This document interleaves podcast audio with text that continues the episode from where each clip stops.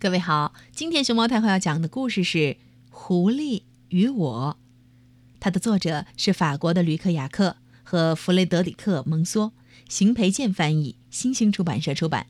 关注微信公众号和荔枝电台“熊猫太后摆故事”，都可以收听到熊猫太后讲的故事。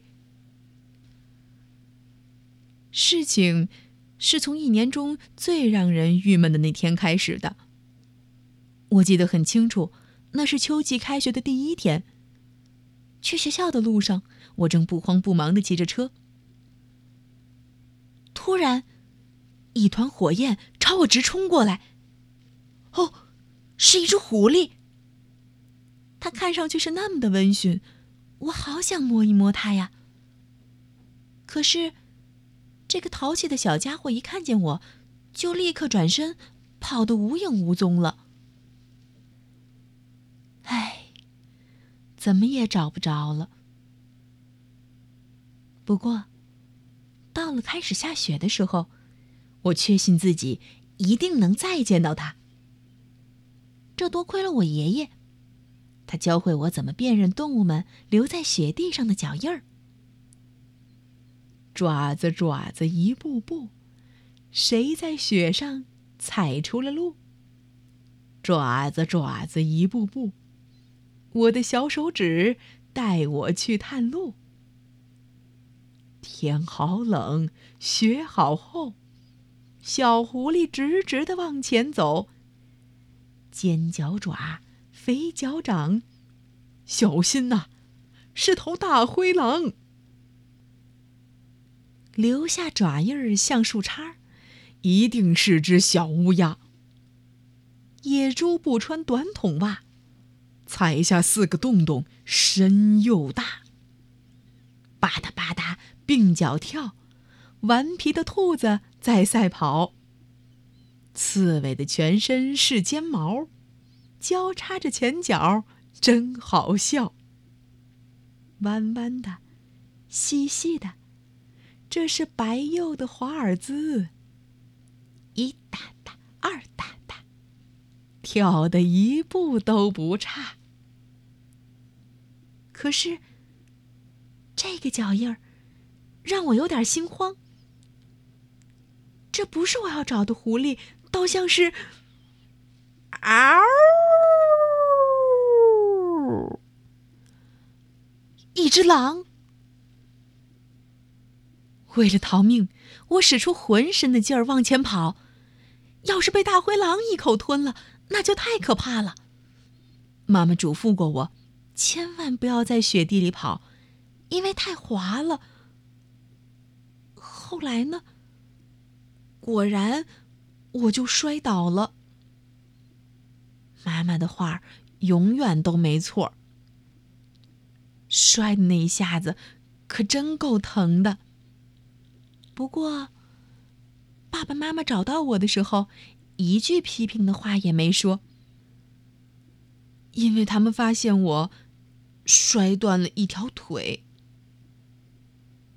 结果我不得不打着石膏在房间里度过整个冬天。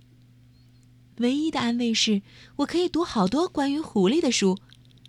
我经常想象着我们重逢的那一天。很快，很快，很快。为了给自己鼓劲儿。我不停的在脑子里面念叨着，说很快就能再见到我的狐狸了。而这一天，很快就到了。腿上的石膏拆掉了，我又可以回到森林里去找我可爱的狐狸了。当我真的亲眼见到它时，别提有多高兴了。而且，不光是见到它，我还发现它已经做了妈妈。身边带着他的小狐狸，就像做梦一样。他总是突然出现，然后又噗的突然消失。他把我弄得团团转。这个小淘气，一直都是他说了算。一天，我看见一只小刺猬在狼吞虎咽的偷吃我的三明治，这让我想到一个好主意：我要用食物。引诱我的狐狸。这个主意真是太妙了，没有人不喜欢吃妈妈做的三明治。不出所料，我的狐狸也躲不过这一招。它像个贪吃鬼一样，把一整个三明治吃得干干净净。就是从这时候起，我觉得它开始信任我了。我慢慢的成了他的朋友。我无时无刻不想着他，每一分每一秒，我再也不想跟他分开。于是，我又有了一个超级棒的主意。我把一条绳子绑在一个鸡腿上，我知道他有多么贪吃。如果他叼走了鸡腿儿，我就可以一直跟着他，最后找到他藏身的洞穴。我想的可真美。结果。这个看上去超级棒的主意，马上就以失败告终了。绳子缠在了一棵树上，我的狐狸呢，早就跑得无影无踪了。但是，我清楚的知道，打心眼里知道，他喜欢我。一天又一天。他出现在我眼前的时间越来越多，他只是需要一点时间来适应。我呢，他去哪儿我就跟到哪儿，寸步不离。不对，嘿嘿，其实是寸爪不离。一天，为了跟着他，我甚至跌进了一个好大的山洞里。不过，也躲过了一场可怕的暴风雨。当发现四周一片漆黑的时候，天哪，我真是害怕极了。特别是我还摔了一跤。不过最后，我还是睡着了。醒来的时候，我发现他在这儿，就在我身边。他睡得可香了，安安静静的，好像还在笑呢。从那一刻起，他成了我一辈子的好朋友。我愿意为他做任何事情。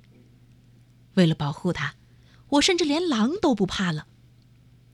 有一天，他被几只狼包围住了，我把胳膊抡得像风车一样，还一边大喊大叫，就像老师生气的时候那样。好不容易才把狼给吓跑了。他可以依赖我。再也不会遇到什么危险。我要把他带回家去，紧紧的看着他，勇敢保护他。我琢磨着，可以把它藏在我的房间里。为了告诉他我的家是什么样子，我用树枝在地上摆出了一间小屋子。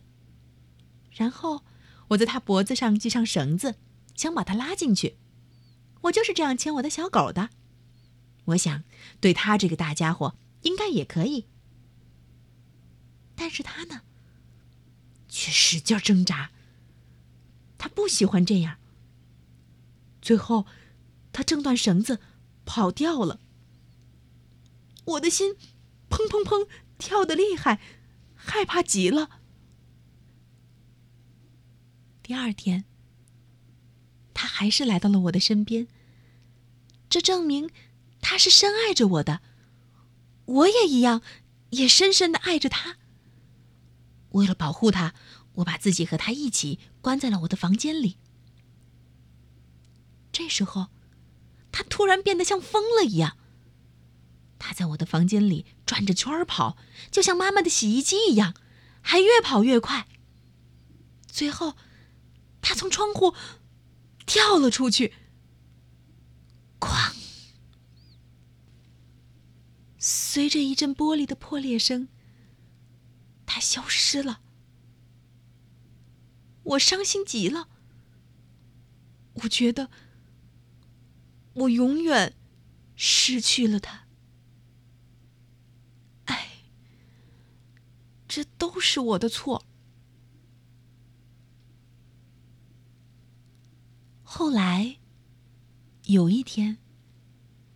我看见他远远的出现在小山丘上，我揉了揉眼睛，确定自己不是在做梦。真的是他，还有他的小狐狸们。又能见到他，我觉得特别开心。但是，我没有靠近他。我想让他自由自在的活着。